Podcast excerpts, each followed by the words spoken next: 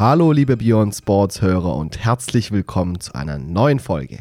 Schön, dass ihr auch in dieser Folge wieder einmal reinhört. Und wir können schon einmal sagen, es lohnt sich, denn es geht um eines der ältesten Spiele der Welt, nämlich um Gorotki. Gorotki ist ein altes osteuropäisches Wurfspiel und stammt aus dem frühen 19. Jahrhundert. Der Grundgedanke des Spiels ist es, fünf Holzklötzchen, die zu bestimmten Figuren aufgebaut werden, mit einem Wurfstock aus einer bestimmten Entfernung von ihrem Platz aus dem abgegrenzten Spielfeld mit so wenig Versuchen wie möglich zu schlagen. Seit dem Jahr 2001 wird die Sportart auch in Deutschland praktiziert. Gorotki entwickelte sich schnell zu einer modernen Sportart, die von Jung und Alt mit gleicher Leidenschaft und Hingabe betrieben werden kann.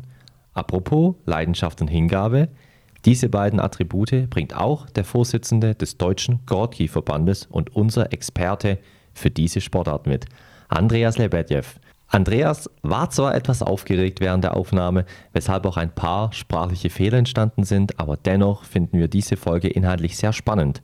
Mit unserem Gast haben wir unter anderem über die Geschichte der Sportart, die genaue Spielweise und seine Aufgaben im Gorotki-Verband gesprochen. Wir wünschen euch viel Spaß bei einer neuen Folge Beyond Sports. Servus Andi, herzlich willkommen hier bei uns im Beyond Sports Podcast. Servus. Du hast hier vor dir, lieber Andi, das Fragensäckchen liegen. Du darfst einmal reingreifen und dir eine Frage rausholen. Okay.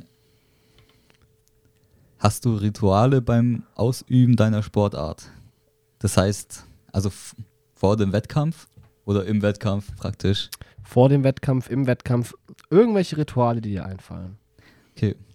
Ähm, na, Rituale. Eher eine Vorbereitung praktisch für die Stäbe sozusagen, die vorzubereiten mit entweder ein bisschen Schleifpapier vorher drüber oder mit Kreide. Okay. Ja, aber sonst Rituale an sich eigentlich nicht, denke ich. Okay. Du ja, machst dann quasi deine Stäbe fit fürs Match. Genau. Vorbereitung muss auch sein, ja. Ist doch auch ein gutes Ritual. Ja, finde ich auch. Ja, damit wir uns äh, zu Beginn nicht blamieren, musst du uns als Experte einmal verraten, wie man deine Sportart denn genau ausspricht. Achso, ähm, Gorotki, praktisch auf Deutsch. Ähm, auf der, also russische Sprachweise Garatki. Also genau, da betont man das ein bisschen anders. Aber ja. Okay, das heißt im Deutschen sage ich Gorotki und es ist richtig. Genau, Gorotki einfach. Okay. Ja. Weil wir waren uns nämlich nicht ganz sicher. Wir haben nämlich ein Video gesehen, da wurde es Garatki genannt, in einem deutschen Beitrag. Und wir dachten uns so, hm, aber es wird doch Gorotki geschrieben. ja, aber gibt es da auch eine deutsche Übersetzung für Gorotki? Also Gorotki kann man wörtlich übersetzen wie Städtchen. Ja. Okay, das heißt Gorotki heißt Stadt oder kleine Stadt. Ähm, also Stadt heißt Gorod auf Gorod. Russisch. Genau. Okay. Gorodki ist so die Verniedlichung sozusagen mit äh, Städtchen. Ja, und wie fühlt sich das jetzt äh, für dich an, jetzt hier und heute bei uns im Podcast zu sitzen und so gesehen als Experte für deine Sportart, für Gorodki zu fungieren? Machst du sowas auch öfter?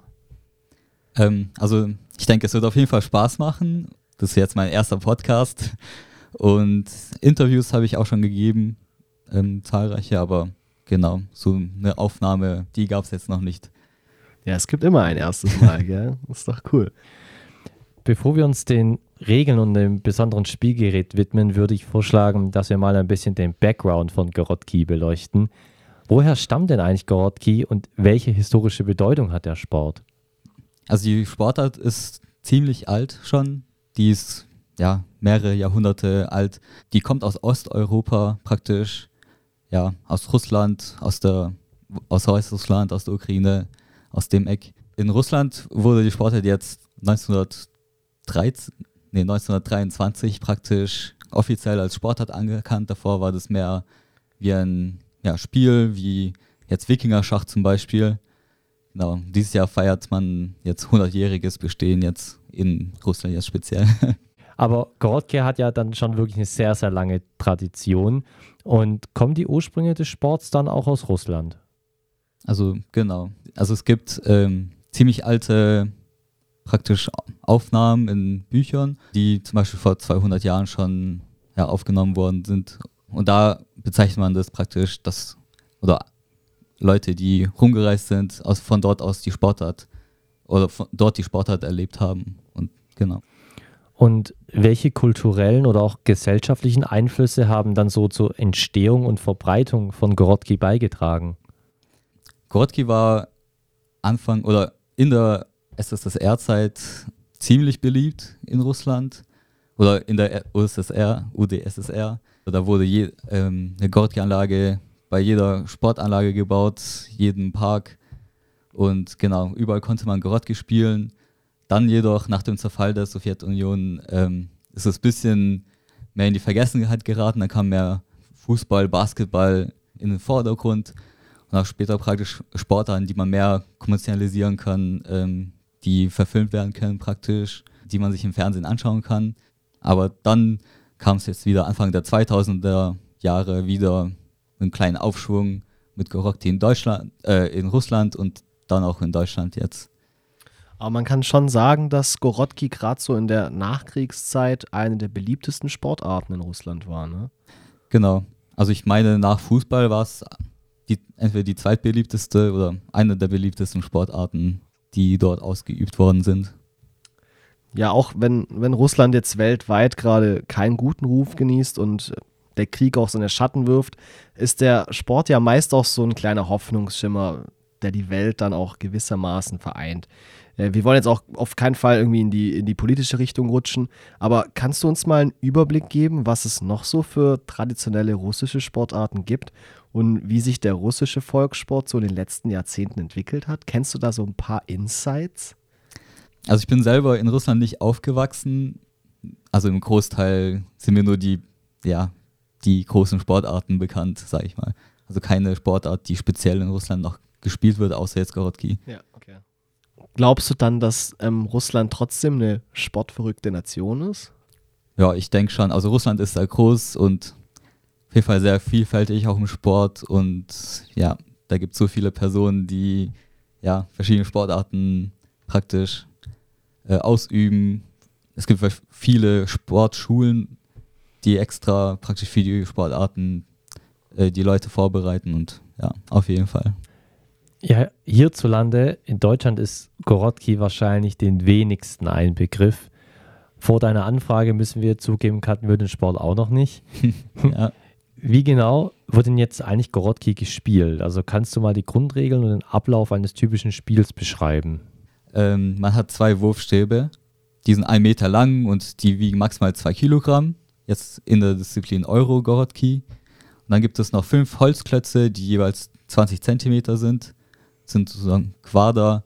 Die werden aufgestellt auf dem Spielfeld und dann entweder von ja, 6,5 oder 13 Metern müssen die praktisch vom ganzen 2x2 Spielfeld rausgeworfen werden. Und man hat ähm, 15 Figuren, die gespielt werden. Man fängt von der ersten Figur an, versucht sie natürlich mit einem Wurfstab mit dem ersten Versuch abzuwerfen.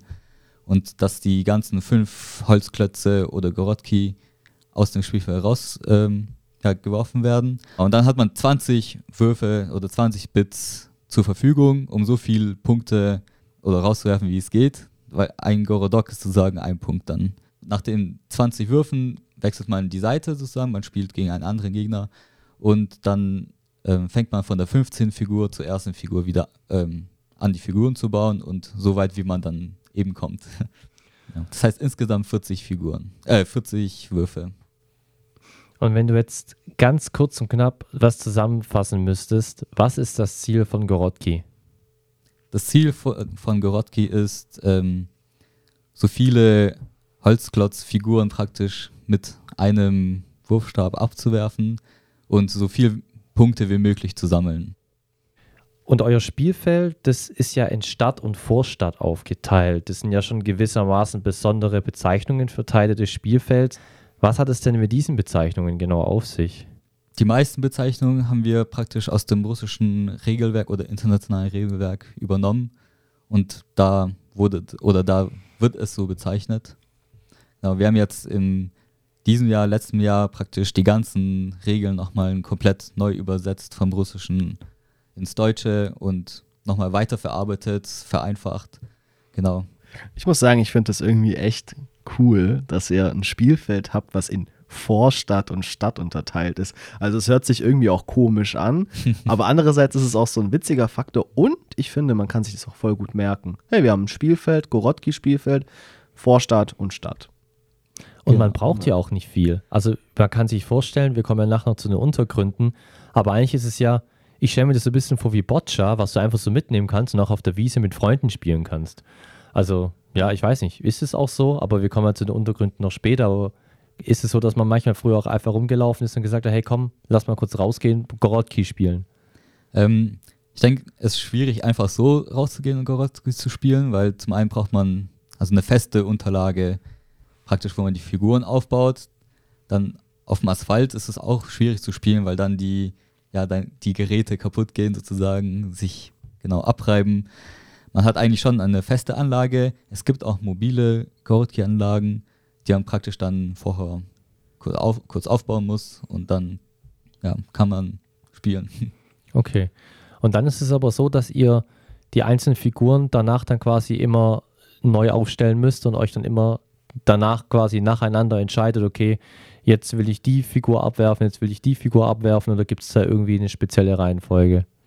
Ja, also wir spielen nach einer speziellen Reihenfolge praktisch. Die Figuren sind nummeriert, dann spielen wir von der ersten bis zur letzten Figur.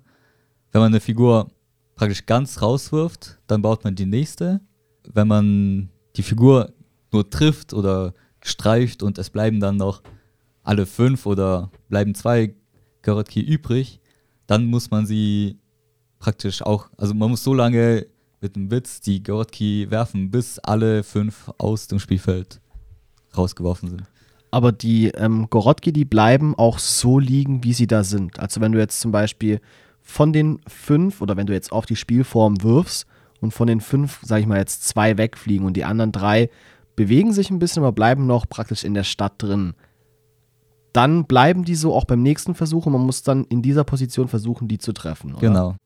Aber können wir nochmal auf eure Ausrüstung zurückkommen? Also, wie sieht so ein Gorotki-Setup denn bei euch aus? Du hast es jetzt auch hier dabei, aber kannst du das vielleicht nochmal ein bisschen erklären? Auch der Stab, du hast gemeint, der wird Bit genannt, ne? Mhm, genau.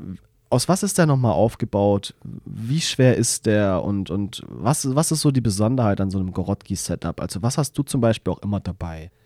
Also was man fürs Gorotki-Spielen braucht, ist auf jeden Fall ein paar Bits. Also das heißt zwei Stäbe, die bestehen aus einem Polymermaterial, kann man sich vorstellen wie ist einfach ein Rohr, also ein hohl, hohles Rohr sozusagen und rein kann man ähm, Gewichte reinpacken, wie zum Beispiel früher wurde auch Sand reinpackt. Jetzt ähm, bei der neuesten Bauweise packen wir noch ein zweites äh, Rohr mit einem Metallgewicht rein sozusagen und dann schließt man das an den beiden Seiten mit so Plastik-Holzstöpseln zu.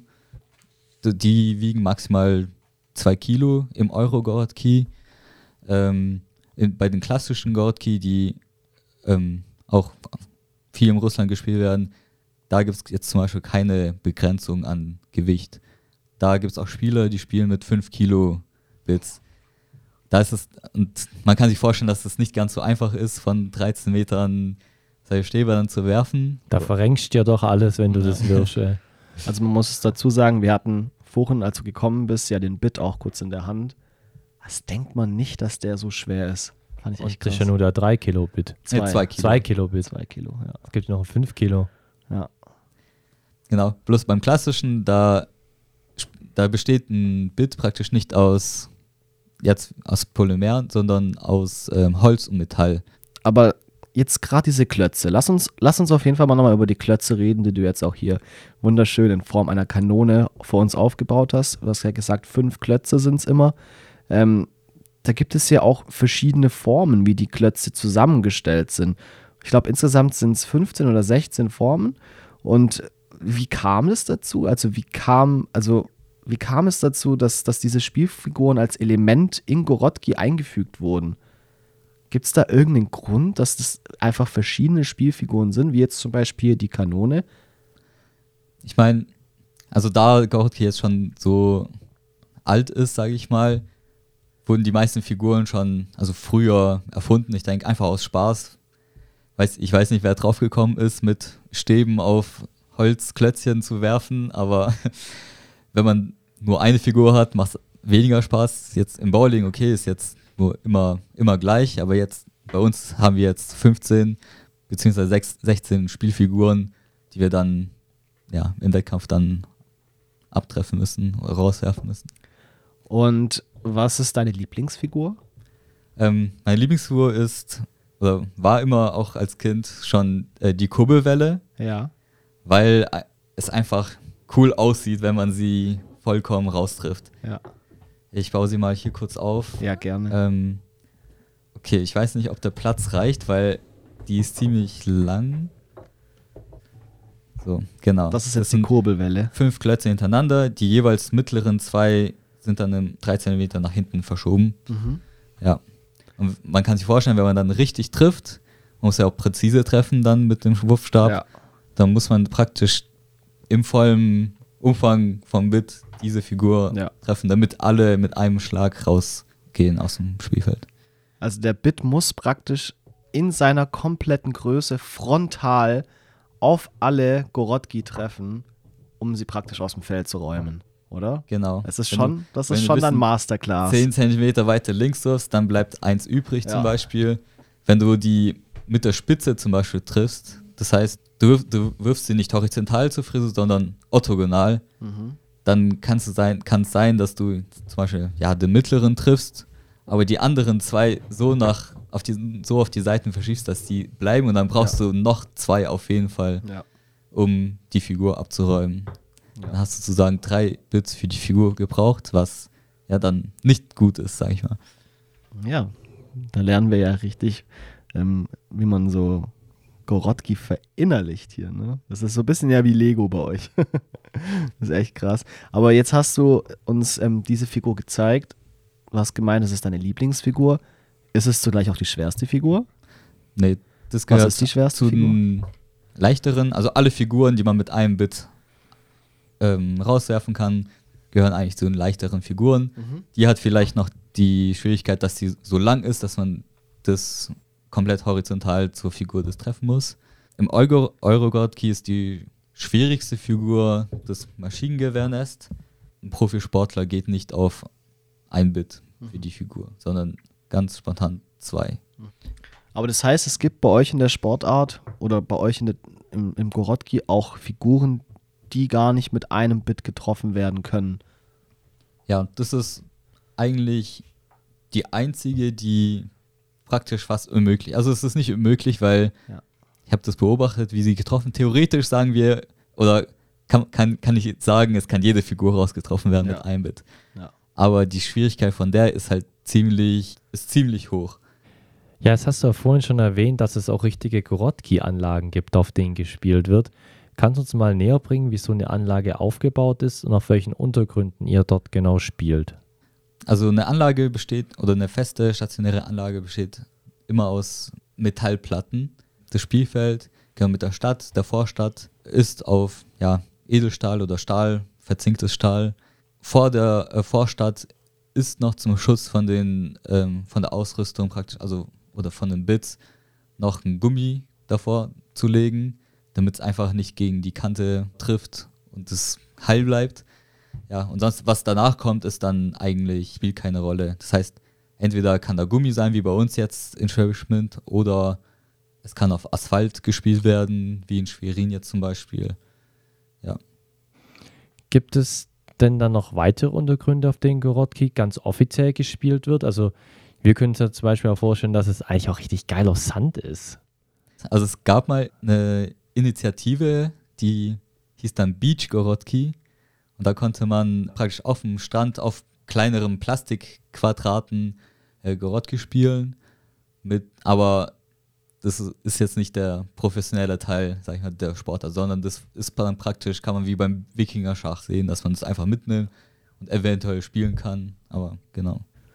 Also ich glaube, du hast es jetzt schon ein paar Mal angesprochen, aber jetzt vielleicht nochmal zum Verständnis. Im Gorotki, da gibt es ja auch verschiedene Spielformen und verschiedene Spielmodi, sowohl im Einzel- als auch im Mannschaftswettbewerb. Kannst du uns nochmal erklären, in welchen Modi gespielt wird? Okay, es gibt fünf Figuren Fax zum Beispiel oder die 20 plus 20 Bits, die ich vorher beschrieben habe. Ähm, Was ist jetzt zum Beispiel fünf Figuren Fax? Äh, fünf Figuren Fax ist Da fang- fangen wir mit den ersten fünf Figuren an, Mhm. die werfen wir raus und dann kommt die Figur Fax. Und wenn man dann als erstes die sechs Figuren getroffen hat, dann hat man einen Punkt sozusagen. Und dann geht es in die zweite Runde, man wechselt die Spielbahn und dann fängt man von der Kurbelwelle an, wieder mit der sechsten Figur. Spielt wieder fünf Figuren Fax und dann, wenn es nicht 2-0 steht, wenn es 1-1 stehen sollte, dann geht es in die Verlängerung. Dann werden dann die fünf äh, letzten Figuren gespielt, von Wächter bis äh, zum Flugzeug. Dann aber kommt der Brief. Das ist auch der, das einzige Mal, wo es im Euro-Gorski dann vorkommt.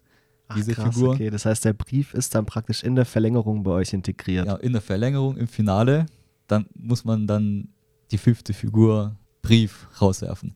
Das heißt, wenn jemand zwei Runden gewonnen hat, ist das Spiel durch. Genau. Bei vielen Wettkämpfen spielen wir aber das aber auch so, dass man praktisch mehrere Spielrunden hat, zum Beispiel drei Spielrunden mit 40 Würfen, 20 vor, 20 zurück, das ist dann dann zweimal 20 Bits äh, oder 22 Würfe und dann addiert man einfach die Punkte auf, die man gesammelt hat und dann ermittelt man dann den Gewinner. Okay. Gut, das heißt, wir haben jetzt einmal über fünfmal Fax geredet und 5 plus Fax. fünf plus Fax? Ja, fünf Stimmt. plus Achse. Stimmt, Ja. habe ich. Was habe ich gesagt? 5 mal Fax. Ah Gott. Achso. Okay. Also wir haben jetzt, wir, das heißt, wir haben jetzt einmal über 5 plus Fax geredet, aber du hast ja auch gemeint, es gibt noch 20 mal 20 oder 20 Bits. Ja, zwei, zweimal 20 Zweimal- Würfe sozusagen. zweimal Ja, 20 zwei- Würfe. Das ist ja. auch nochmal eine Spielform dann. Genau. So, so spielt man eigentlich jede Qualifikationsrunde oder wenn es kein Finale gibt, die Spielrunden an sich. Ja. Okay. Und welche Spielform gefällt dir jetzt besser? Also die, die man jetzt am meisten spielt, die 220 Würfe. Ja. Beim fünf Figuren und Fuck ist auch natürlich anders, weil es kann sein, du verkackst richtig eine Figur und dann hast du keine Chance mehr, den Gegner aufzuholen. Dann sagst du, okay, du hast jetzt den ersten Move verloren, aber es fängt wieder von neu an bei der, Ja. der zweiten Runde sozusagen. Ich habe auch zusätzlich gelesen, dass die Regeln ja bei euch je nach Leistungsniveau und je nach Alter auch modifiziert werden können. Würdest du dann sagen, dass Gorotki auch ein Sport für jedermann ist? Genau, ähm, jeder kann Gorotki spielen. Ich war bei einer EM dabei in, ich glaube, es war 2019 in Weißrussland. Da gab es einen Gorotki-Spieler, der bei den Herren mitgespielt hat, nicht bei den Senioren. Der war über 80 Jahre, vielleicht sogar auch über 90 Jahre alt. Da weiß ich das gerade nicht. Also, und er hat, er hat besser gespielt als ich. Krass. Das war schon Das ist eine Leistung in, In- dem Alter. interessant anzusehen, von den 13 Metern so einen Stab noch so gut werfen zu können. Aber das heißt dann, je nach Alter wird dann wahrscheinlich auch der Stab leichter. Man kann den äh, Stab anpassen, wie es einem passt. Zum Beispiel, ich habe jetzt, oder ich nutze das volle Potenzial aus mit zwei Kilogramm, weil ich finde, da hat man die meiste Energie drin, wenn man es schafft, natürlich auch zu werfen. Es gibt aber auch Sportler, die haben nur 1,6 Kilo zum Beispiel. Es gibt auch für Kinder extra kürzere Stäbe und leichtere Stäbe, ein Kilo. Ja. Ja, es ist ganz individuell, sage ich mal, für jeden Sportler. Okay. Ja, und hier passt jetzt auch unsere heutige Community-Frage eigentlich ganz gut, denn Emily möchte nämlich wissen, ob du Wikinger-Schach kennst. Hast du jetzt ja schon Ja. ein paar Mal erwähnt. Und ob man Wikinger-Schach eigentlich mit Gorotki vergleichen kann. Also tatsächlich, die Leute, die Wikinger-Schach kennen, die vergleichen das, das meistens mit Gorotki auch. Aber ich meine, beim Wikinger-Schach handelt es sich auch, sagen wir mal, im Spiel, was man in der Gesellschaft spielt, ist zwar bei Gorotki auch, aber Gorotki ist nicht so portabel wie Wikinger-Schach. Das heißt, man kann das nicht einfach im Rucksack mitnehmen oder in so einer Box, sondern hat man mehr Aufwand, um das spielen zu können. Aber wenn wir irgendwann dazu kommen, dass das genauso portabel ist wie Wikinger-Schach, wäre natürlich ziemlich cool. Ja. Ja, also ich muss ehrlich sagen, also so gesehen werft ihr ja mit Stöcken auf Stöcke, also mit einem großen Stock auf kleinere Stöcke. Ähm, wir haben uns schon so gedacht, eigentlich wäre das ja gewissermaßen eigentlich auch das perfekte Kinder- und Freizeitspiel. Also man könnte ja theoretisch damit auch ein bisschen mehr Aufmerksamkeit für Gorotki erzeugen. Und ähm, wir haben ja jetzt auch vor kurzem ähm, eine Aufnahme über Roundnet, beziehungsweise auch Spikeball, sagt den meisten wahrscheinlich mehr, ähm, gehabt. Und da ist es ja auch so, dass es ja vor allem dadurch professionalisiert wurde, weil es halt auch mehr in den Freizeitsport integriert wurde. Wäre das eine Option für Gorotki? Ähm, auf jeden Fall. Natürlich braucht man Leute, die es dann vorantreiben und wir versuchen das natürlich, aber ja, es ist natürlich schwer, man braucht viele engagierte Leute, die dann auch die, also die Regeln erklären, das vorzeigen. Und aber genau. im, im Endeffekt bräuchtest du doch ein Säckchen, da sind fünf Klötze drin, dann hast du einen Bit, also den Stab, den kann man ja modifizieren, der muss ja jetzt nicht auch so schwer sein und so, so besonders sein wie der eine, den du jetzt dabei hast. Und dann hast du noch ein Regelheft dabei, wo die Spielformen erklärt sind und dann geht's los. Theoretisch kann man das so verpacken, wenn man dann noch eine geeignete Untergrund findet und sich die Markierungen dann aufzeichnet, dann ja, würde es schon gehen. Ja. Schauen wir uns vor allem auch nochmal so ein Profil eines typischen Gorotki-Spielers an. Also wir hatten jetzt ja vorhin auch mal den Bit in der Hand. War schon ziemlich schwer, muss ich sagen. Was muss man denn für Fähigkeiten mitbringen, um bei euch in der Sportart Gorotki erfolgreich zu sein? Also man braucht auf jeden Fall äh, Koordination und Geschicklichkeit. Es gibt so viele Sachen, auf die man achten kann. Nämlich wie man den Wurf praktisch beendet, also wie die Hand ist, ob die verschlossen ist oder offen zeigt nach oben, ob die Hand überhaupt da bleibt oder irgendwo in der Luft dann hängt. Dann von der Beinarbeit hängt auch viel ab. Ähm, also es gibt so viele kleine Bewegungen, wo man, wenn man das ein wenig falsch irgendwie ausübt, das sein kann, dass das, der Bit halt ein Meter links landet auf einmal oder auch drüber fliegt, wenn man auf einmal viel mehr Kraft dazu gibt. Deswegen ist es schon nicht ganz so einfach, wie es aussieht dann. Es braucht Übung, aber man muss sich diese Automatismen erarbeiten dann im Laufe des Trainings. Wenn du jetzt persönlich deine Sportart trainierst, gehst du da einfach auf die Anlage und wirfst ein paar Mal? Oder wie sieht es bei dir aus? Es gibt verschiedene Weisen, wie man trainieren kann. Man kann entweder, also zuerst, wenn man, wenn ein neuer Spieler kommen würde, dann würde ich ihm zuerst äh, Trockenübungen vorzeigen. Einfach, um das, dass er das äh, Gefühl bekommt, wie der Ablauf ist. Da, dazu braucht er auch keinen Stab, sondern der kann es erstmal mit der Drehbewegung, kann schauen, wie er zurechtkommt, weil am Anfang ist auch nicht trivial, sag ich mal, das Gleichgewicht überhaupt zu halten, wenn man richtig werfen will. Und dann, wenn man einen Stab bekommt und auch wirft, ist darauf zu achten, dass der Stab dann bei der Landung über das Spielfeld gleitet. Mhm. Weil wenn man einen falschen Winkel hat, mit, auf dem, äh, mit dem man ähm, das Feld trifft, dann kann es sein, dass der Stab einfach drüber springt oder anfängt zu springen. Und das Wichtigste ist, dass man erst einmal erlernt, den Stab so zu werfen, dass er ja, aufs Spieler trifft und gleitet. Und würdest du sagen, du hast das Gleiten mittlerweile perfektioniert? Das Gleiten funktioniert mittlerweile gut, nach ähm, ja, 15 Jahren knapp. Aber es ist immer noch so, dass der ein oder andere Bit nicht ganz präzise in der Mitte landet. Da habe ich noch nicht den Wurfstil so herausgearbeitet, dass ich sagen kann, ich bin jetzt richtig gut in dem Sport, sondern ich muss da natürlich auch trainieren. Ja, aber im Endeffekt liegt der Fokus bei euch, dass der Bit sowohl mittig als auch ähm, perfekt waagrecht ankommt, oder? Genau, also ideal ist, wenn er praktisch parallel zur Spielfläche ähm, landet, kurz vor der Figur, 5 cm oder so, aber nicht äh, perfekt waagrecht, nämlich. Weil wenn er perfekt waagrecht landet, kann es sein, dass er zu stark abprallt vom Boden und dann auch noch springt, ah. drüber springt. Das heißt, ideal ist, wenn der Griff dann so ein bisschen niedriger ist als das Ende und der so, so ein bisschen schräg in einem ja, Winkel landet, weil dann ist es so, dass er sich wie praktisch an das Feld an, ansaugt, würde ich sagen. Das heißt, er landet zuerst auf dem Griff und dann räumt er die Figur weg und gleitet weiter. Ja. Und jetzt hast du ja schon angesprochen, 15 Jahre lang machst du das schon. Wie kam es dazu? Wie hast du Gorotki für dich entdeckt? Ich war schon immer sehr sportenthusiastisch. Ja, vom Schwimmen, Tanzen kam ich dann ins Judo. Und dann, wir haben einen sehr engagierten Trainer, der viel macht, auch Programmintegration durch Sport. Und dann gab es ein Programm, äh, Gorki-Programm, wo man praktisch teilnehmen konnte. Da wurden dann die Eltern mitgezogen. Und da haben wir die Eltern genommen und äh, das Spiel vorgezeigt. Und es hat manchen halt so gefallen, dass die dabei blieben. Und ja, mein Vater war einer der, der Elternteile, die dann gespielt haben. Dann kam ich auch zum Gorti-Training immer wieder dazu und hatte sehr viel Spaß beim Trainieren und dabei ist es dann geblieben. Das heißt, es ist so ein Vater-Sohn-Ding. Ja, auf jeden Fall bei uns, ja. Und dein Dad, ist der auch noch aktiv? Ja, er ist auch aktiv und spielt viel besser als ich. das Ziel ist dann irgendwann so gut wie dein Dad oder besser zu sein. Natürlich besser. Man versucht es jedes Jahr, aber mein Vater gibt auch nicht nach. Und wenn du jetzt in den Flow kommst, ich könnte mir vorstellen, dass es manchmal der Fall ist, räumst du dann immer schön alle ab und es fühlt sich richtig geil an?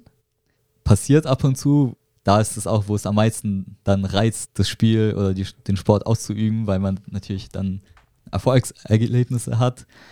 Wenn man natürlich die Figur so trifft, dass die komplett auf dem ganzen Feld verteilt wird und man noch zwei, drei Würfe braucht, um allein das abzuwerfen, dann sinkt natürlich die Motivation etwas. Aber deswegen muss man dann auch trainieren, damit das besser klappt. Jetzt gibt es neben dem klassischen Gorotki auch das Euro-Gorotki, das hast du auch schon ein paar Mal angesprochen. Und wir haben auch noch herausgefunden, dass es ein finnisches Gorotki gibt, dessen Namen ich jetzt allerdings nicht aussprechen kann. Was sind da für Unterschiede zwischen den einzelnen Versionen? Genau, es gibt äh, drei Disziplinen. Die dritte finnisches Gorotki nennen wir auch QK, ähm, ganz einfach ausgesprochen. Äh, es, ist es, ist kompliziert geschrieben mit zwei E's und zwei K's, glaube ich oder zwei Ys. Also ja, Finnisch, glaube ich.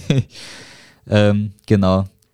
Also es gab immer die klassische Variante, klassische Gorotki, der Gorotki-Sport, der gespielt worden ist, der immer noch gespielt wird, ähm, der sich zum einen von Gorotki, äh, von Euro-Gorotki, den wir in Deutschland ausüben, unterscheidet, indem man einfach Bits hat, die man so schwer machen kann, wie man will.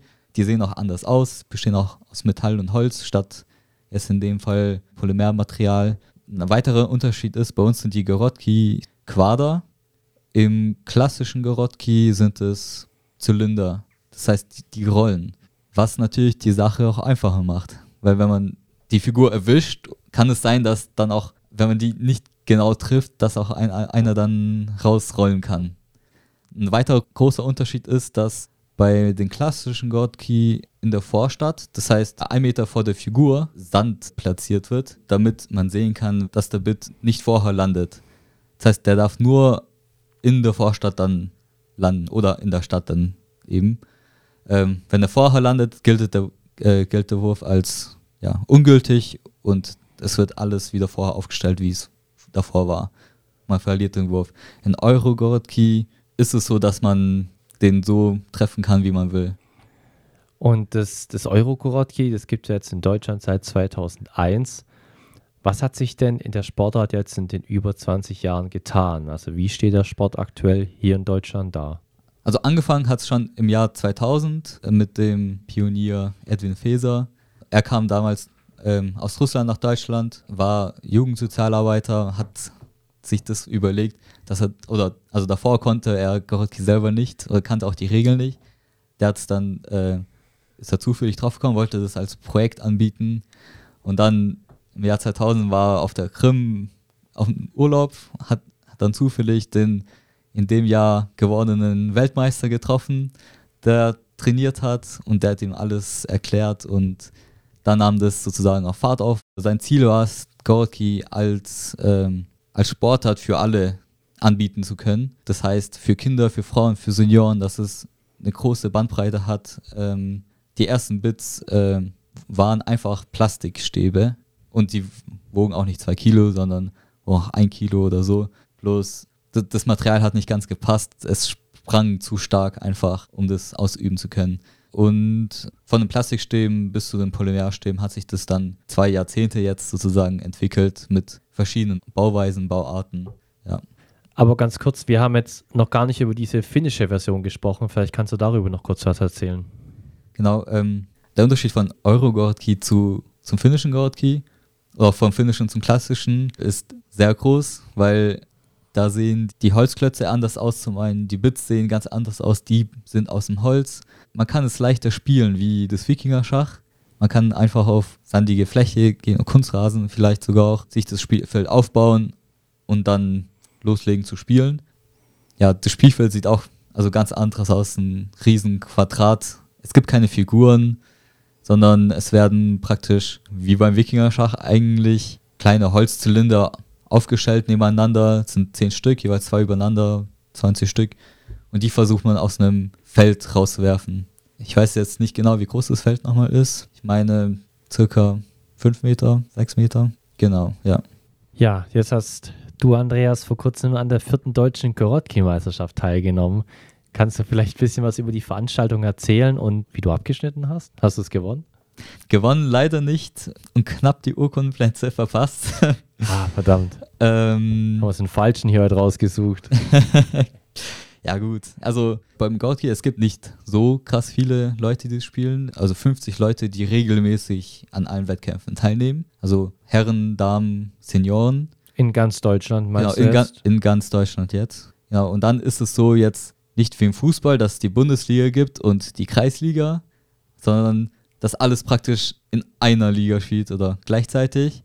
Und das sieht man dann auch, also zum einen an den Ergebnissen natürlich und der, die Einstellung zum Sport. Manche machen das einfach professioneller, die wollen auch an Europameisterschaften, Weltmeisterschaften teilnehmen.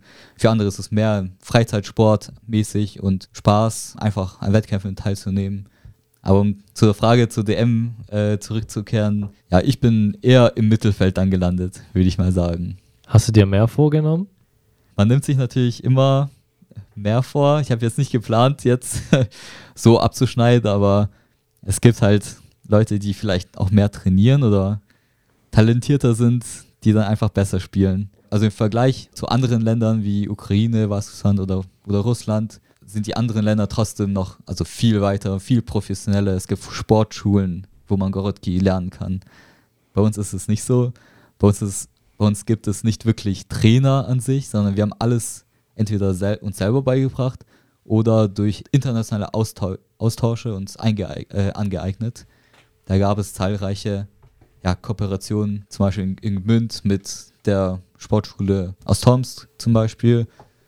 Da haben wir seit 2012 bis 2008 jedes Jahr alternierend, waren wir in Tomsk, sie waren bei uns. Und du hast ja jetzt hier auch ein T-Shirt an. Ist das dein Vereins- bzw. Wettbewerbs-T-Shirt? Wir haben natürlich auch Vereinskleidung jeweils. Ja. Wir haben jetzt Schönes Rot. ja, rot, o- rot, orange. Rot-Orange. Ähm, genau, wir haben seit äh, letztem Jahr einen Sponsoring-Vertrag bekommen. Jetzt haben wir uns dann gleich neue Vereinskleidung erstellen lassen.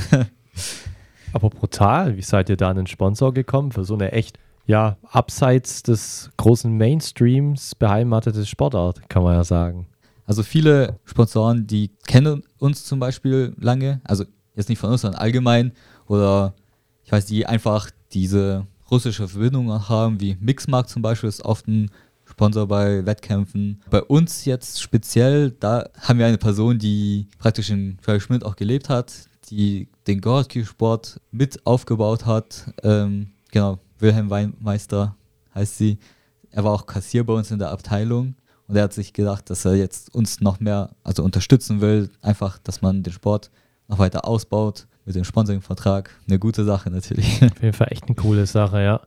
Aber ist es dann so, dass man schon sagen muss, dass Russland, Weißrussland und Ukraine die Nationen sind, die es da zu schlagen gilt, oder? Im Gorotki?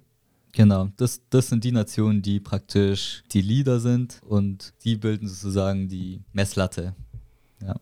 Inwiefern kann Deutschland da oder jetzt du oder die besten deutschen Sportler in irgendeiner Weise mithalten? Also ich kann mal vielleicht von den Erfolgen erzählen. 2017 hatten wir eine Weltmeisterschaft in Karlsruhe und da haben wir zum ersten Mal jetzt bei den Herren im Eurogorki den dritten Platz jetzt belegt. Und äh, auch die Damenmannschaft dann hat auch da den zweiten Platz belegt bei der Weltmeisterschaft. War auch sozusagen das erste Mal. Das heißt, wenn man sich die Leistung von Deutschland anschaut, von Anfang, wo es mehr auch Breitensport äh, technisch angelegt war, weniger Leistungssport da war, stehen wir jetzt auf, auf einem eigentlich ganz guten Niveau da. Unsere Damen sind sogar noch besser aufgestellt. Bei den Männern, da sind wir noch hinterher, muss ich sagen, ehrlicherweise. Aber bei den Damen haben wir Chance auf internationale Erfolge. Ja, Andreas, dass der, oder sorry, Andi, äh, dass der Sport dich so wirklich richtig in den Bann zieht, zeigt ja auch der Fakt, dass du Mitglied bzw. sogar Vorsitzender im Deutschen Gorotki-Verband bist. Kannst du ein bisschen erzählen, was sind da die Aufgaben generell des Verbandes sind und was auch du persönlich im Verband für Aufgaben hast? Also es gab immer mehr Gorotki-Abteilungen. Irgendwann hat man beschlossen, Gorotki-Verein einfach zu gründen, wo man praktisch alle Sportler miteinander verbindet und welcher dann die deutsche Meisterschaft veranstaltet. Ich habe geschaut, im Registerauszug steht, dass, dass der Verein angemeldet worden ist erst 2014. Erst seit kurzem oder seit ein paar Jahren sprechen wir auch vom Verband sozusagen, weil wir einfach den Anspruch auch haben, uns noch weiter zu entwickeln und uns in die deutsche Sportlandschaft zu integrieren. Und kannst du ein bisschen was darüber erzählen, wie der Gorotki-Sport in Deutschland so strukturiert ist und ob es vielleicht sogar eine Art Gorotki-Hochburg hier irgendwo gibt? Also Gorotki-Hochburg ist seit 20 Jahren natürlich Karlsruhe. Wenn man jetzt von den Mitgliederzahlen ist Hamburg da stark mit dabei, aber auch, auch sonst in Schwelschmidt haben wir einige Leute, jetzt in dem Fall sieben äh, Sportler kommen aus Schwelschmidt. Wir haben dieses Jahr jetzt noch einen neuen Anfänger dabei, der sich richtig gut auch steigert jetzt im Verlauf der Saison und auch Lust hat, weiter das auszuüben. Ja, und für jede Randsportart, wie es ja Gorotki auch ist, ist es wichtig, ja auch in Zukunft weiter zu wachsen. Da hast du jetzt schon ein paar Pläne verraten. Äh, wie kann aber Gorotki es auch schaffen, sich für die Zukunft weiter zu modernisieren und attraktiver zu werden, ohne dabei die traditionellen Wurzeln des Sports zu verlieren? ich denke, diesen Sport praktisch weiter auszubauen und ähm, weiterzuentwickeln, brauchen wir eventuell derartige mobile Anlagen, die vergleichbar sind, eventuell mit dem Wikinger-Schach, dass man einfach zwei Koffer nehmen kann zum Gorotki spielen auf einem Kunstrasen oder auf irgendeinem Untergrund. Aber einfach, dass man Gorotki an den Mann bringt, nach Hause, dass man nicht irgendwie, wenn man jetzt in Stuttgart wohnt, nach Münd oder Karlsruhe fahren muss, sondern bei sich irgendwo um die Ecke das spielen kann. Das ist die Herausforderung, die wir eigentlich meistern müssen. Aber man kann ja gewissermaßen schon sagen, dass ihr mit dem Euro-Gorotki den Sport ja schon revolutioniert habt. Wenn man, wenn man jetzt gerade zum Beispiel den Gorodok anschaut, ich meine, der ist ja jetzt nicht mehr rund, so wie es zum Beispiel im Klassischen ist. Und das ist ja schon eine, eine besondere Änderung, die da vollzogen wurde. Und ihr habt ja auch das System angepasst tut sich ja was auf jeden Fall. Das merkt man auf jeden Fall, dass da, dass da was los ist bei euch. So gesehen, seid ihr für die Zukunft aufgestellt und wollt weiter wachsen, oder? Ja, genau. Gibt es bei dir persönlich, Andreas, noch sportliche Ziele, die du gesteckt hast? Es gibt so eine magische Grenze beim Gorotki. Das sind 100 Punkte. Die erreicht man, wenn man mit maximal zwei Bits eine Figur raustrifft. In jeder Runde. Das heißt, genau, man hat ja 20, 20 Bits von der ersten bis zur 15, dann von der 15. bis zur ersten Figur und dann jede Figur wenigstens mit zwei Bits äh, zu treffen. Das heißt, okay, wenn, wenn man jetzt einmal daneben schießen soll, dann die nächste, äh, der nächste Treffer muss dann sitzen, sag ich mal. Und das ja. ist dein sportliches Ziel, das, das zu schaffen? Also das, das habe ich schon geschafft, aber ein bisschen höher, so 10 Punkte, sagen wir 110 oder so, ja. zu schaffen. Das wäre so eigentlich mein nächstes Ziel. Der Rekord liegt bei, meine ich, 143, also ziemlich hoch. Wir haben uns für den Abschluss noch eine kleine Aufgabe für dich überlegt. Jetzt haben wir ausführlich über Gorotki gesprochen. Mal angenommen, du wärst jetzt an unserer Stelle und müsstest das Interview in einer Zeitung abdrucken. Welche Überschrift würdest du dem Artikel geben? Tolle Aufgabe. Eine coole Überschrift wäre Gorotki mehr als eine Randsportart. Das ist doch cool. Das ist einleuchtend, würde ich sagen. ja. Also, wir sind ja jetzt am Ende angekommen und ich muss sagen, das hat Spaß gemacht, weil du hier auch immer wieder ein bisschen rumgebaut hast mit deinen Klötzen. Genau. Das war schon eine witzige, witzige Sache oder eine witzige Komponente.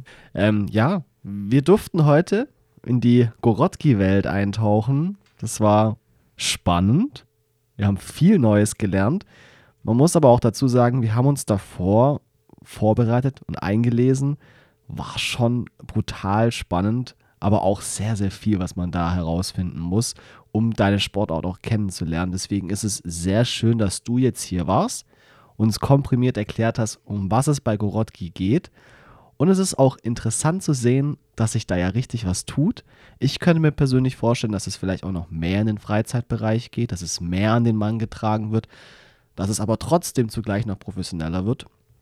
Und ja, Andreas, vielen Dank, dass du dir die Zeit genommen hast. Du bist heute extra aus Ulm angereist zu uns ins Studio nach Stuttgart. Und jetzt ist es so, die letzten Worte möchten wir dir gerne überlassen. Nutze die Möglichkeit, Werbung für deinen Sport zu machen und den Zuhörern die Faszination Gorotki in deinen Worten zu erklären. Deine Sportart ist Gorotki, die Bühne gehört dir. Vielen Dank, vielen Dank, dass ich da sein durfte. Ähm, also ich hatte sehr viel Spaß. Ich bin begeistert von Gorotki. Ich denke, nicht nur ich, sondern viele Sportler, viele Gorotki-Sportler betrachten die Sportart also nicht nur als Freistoßsport, sondern als auch eine Leidenschaft, die sie jeden Tag im Training dann ausüben können oder dann auf Wettkämpfen. Äh, die Community ist cool. Wir freuen uns immer, die anderen Leute aus anderen Vereinen zu sehen. Mich fasziniert äh, die Vielfalt an Fähigkeiten, die sie erfordert, wie Präzision, Geschicklichkeit. Man braucht auch starke Nerven. Ähm, jetzt im Wettkampf ist auch ein psychisches, psychisches Spiel, da man beim kleinsten Fehler auch schon äh, nicht das gewünschte Resultat erzielen kann, weil auch wenn man es zum ersten Blick leicht aussieht, braucht man viel Übung, um gut zu werden. Deshalb, falls jemand äh, mit Gorti anfangen will, nicht entmutigen lassen. Und ja, noch einmal vielen Dank an euch und wer weiß, vielleicht sieht man den einen oder anderen Beyond Sports Hörer auf einer Gorski-Anlage.